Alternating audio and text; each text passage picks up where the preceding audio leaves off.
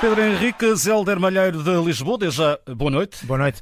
Uh, vamos então para, para esta hum, arbitragem. Uh, aos 8 minutos, há ou não penalti de Fete? Não, sem motivo para pontapé de penalti. Uh, no momento em que Otamendi, após um pontapé de canto, desvia a bola de cabeça, a bola vai bater realmente no braço esquerdo uh, do jogador dos Chaves, mas é exatamente isso que acontece. Vai ao braço, não é o braço que abre deliberadamente ou que está a ganhar alguma volumetria anormal. Portanto, uh, legalidade neste lance, sem motivo para pontapé de penalti, boa decisão.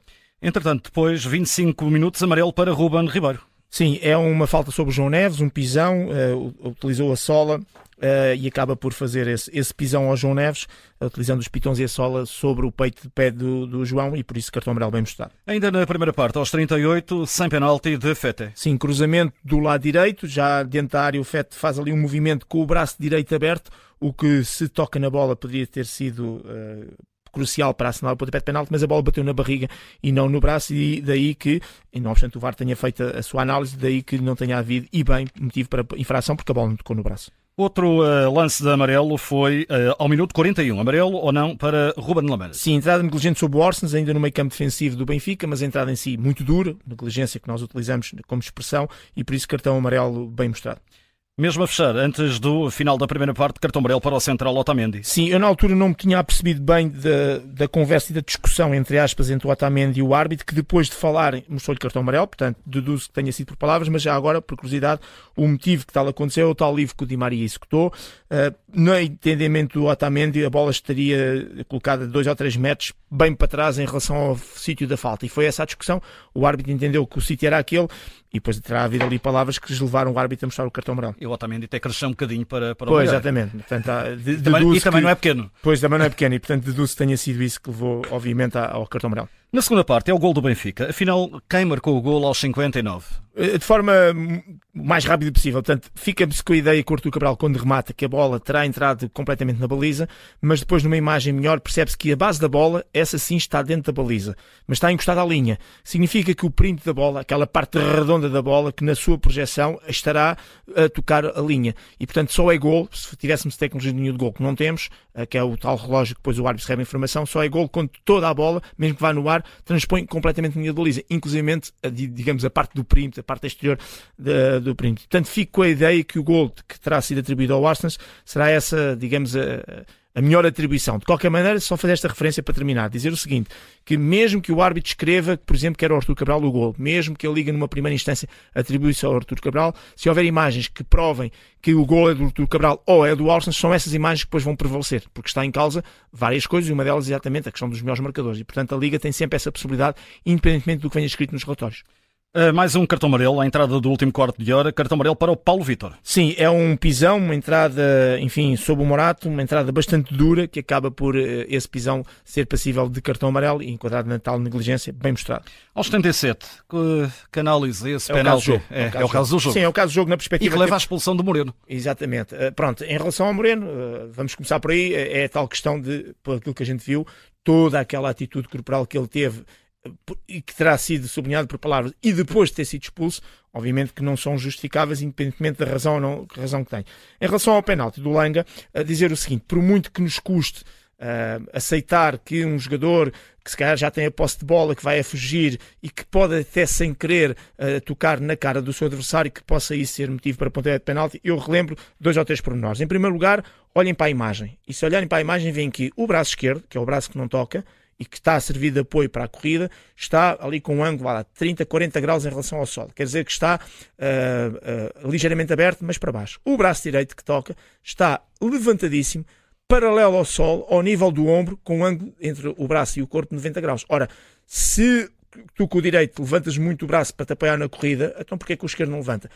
E se repararmos, há aqui um padrão. O Langa, na primeira parte, tem exatamente um gesto igual em relação ao Gonçalo Guedes, ou seja, tem a bola para proteger a bola, bracinho para trás para acertar, eh, muitas vezes para tirar o adversário. E eu relembro que também uh, a lei, uh, na, pró na, própria Lei 12, vem a proteger muito uh, tudo o que é utilização de braços, cotovelos e mãos ao nível do rosto, da cara, da, da cabeça, do pescoço dos adversários para serem punidos, no mínimo com livre direto. Finalmente, relembro o seguinte a lei terminou já há muito tempo com o ato deliberado, com o intencional. Portanto, mesmo que um jogador sem querer cometa uma das infrações que estão previstas na lei, essas infrações são punidas. E o que a lei fala é na imprudência e na negligência. Diz qualquer coisa como uh, quando um jogador atua sem ter precaução, uh, quando um jogador atua sem ter em conta o perigo e as consequências do seu ato, quer dizer que retirou a intencionalidade, mas diz que mesmo sem querer, no fundo, que é isto que se traduz, mesmo sem querer, se eu atuar sem atenção, sem precaução e com isso houver uh, existir uma causa, um efeito, uma consequência, é para punir. E a consequência que existe é o jogador levanta o braço, em demasia, paralelo ao sol, que não é a posição normal natural, acerta em cheio com a mão na cara e com isso faz com que o jogador seja derrubado e fique impedido de prosseguir na bola. E por isso, por tudo isto, por muito que nos custe, porque fica a ideia que estamos a marcar contactos em demasia contactos que se calhar não deveriam ser penalizados, a lei protege e defende o árbitro nesta circunstância. E, portanto, há aqui um motivo para pontapé de penalti e o pontapé de penalti é bem assinalado. Com o cartão amarelo para Langa. Sim, é, é, e, e é, consequência? Pronto, é a consequência. O árbitro considera que há negligência, que não tem em conta o perigo as consequências do ato e a negligência é punida com o amarelo. Eu diria que ele se calhar é mais imprudente, que é não tem em conta, uh, não tem em consideração, não tem, não tem em conta e, e atenção para com o seu adversário. Aqui a fronteira é muito tenue entre o que é que é imprudência e negligência e, portanto, o que é que possa ser o cartão amarelo. Ele para apoiar o, o, o pontapé de penalti que marcou, se calhar o cartão amarelo acaba por ajudá-lo na perspectiva eu dou amarelo e ele realmente acertou em cheio na cara, é negligente e, portanto, serve até para apoiar a sua decisão. Cartão amarelo, eh, muito perto do fim, eh, para o António Silva, aos 87 minutos. Sim, deixo, ia bater um pontapé livre foi do Benfica, o resultado está favor do Benfica, e de repente, aparentemente do nada, deixou a bola para o seu guarda-redes e o árbitro entende que há aqui uma perda de tempo e por isso cartão amarelo. E depois, à base, ainda aos 90 mão na cara do, do João Neves e, e, e, lá está, na cara pescoço. Portanto, é uma, uma jogada em que o João Neves está ali junto à linha de baliza e o Abbas abre o braço e acerta-lhe em na, ali na, lá está, na tal zona de proteção.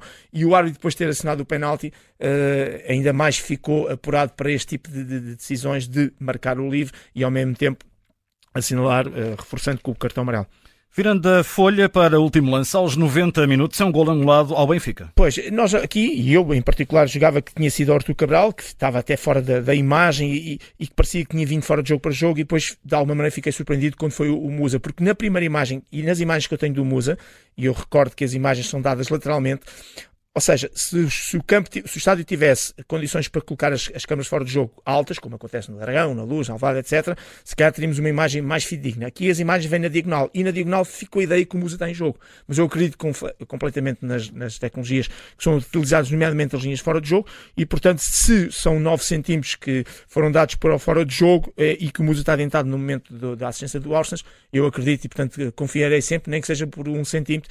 Eh, para mim, as tecnologias estão eh, claramente acima, sabendo que pode haver aqui sempre algum erro humano. Portanto, fora de jogo, gol bem lado do Benfica. Ontem, na arbitragem do Futebol Clube Porto Estoril, o Tiago Martins nota 5 e hoje, Helder Malheiro no Chaves Benfica, Pedro. Sobre um, sobre um ponto, dou nota 6. Eu, eu, eu, 6? 6. Eu, eu, eu sou pouco fã uh, no que diz respeito a jogos com muitos cartões e, e muitos contactos que normalmente são marcados, e tivemos aqui algumas situações dessas, mas na prática e na realidade, aquilo que é o essencial, o gol anulado, os lances de área que não foram dados penaltis, como dissemos, ao minuto 8 e ao minuto 38, e sobretudo, podemos dizer se cá, que é o caso do jogo, que é a questão do penalti que dá o 2 a 0 e que marca claramente o jogo daí até ao fim, e eu, como concordo com a decisão, vou dar uma nota positiva, só não dou mais exatamente uh, porque nos pormenores, naquilo nós não falamos aqui no sem falta, mas tem bem com muitos contatos, com muitas situações até de cartões, que eventualmente com outra conduta, com outra gestão de jogo podia ser diferente. De qualquer maneira, nota positiva, nota 6, o caso do jogo para mim é claramente o pontapé de penalti uh, de Langa sobre João Neves e eu concordo claramente à luz da lei que o penalti tem sido assinalado. Nota 6. Fizemos então sem falta. Pedro Henriques, desde já muito, muito obrigado. Até amanhã. Obrigado, até amanhã, amanhã obrigado. Vamos voltar para analisar mais uma arbitragem, uma nota positiva para Helder Malheiro. Fica em podcast na Rádio Observador.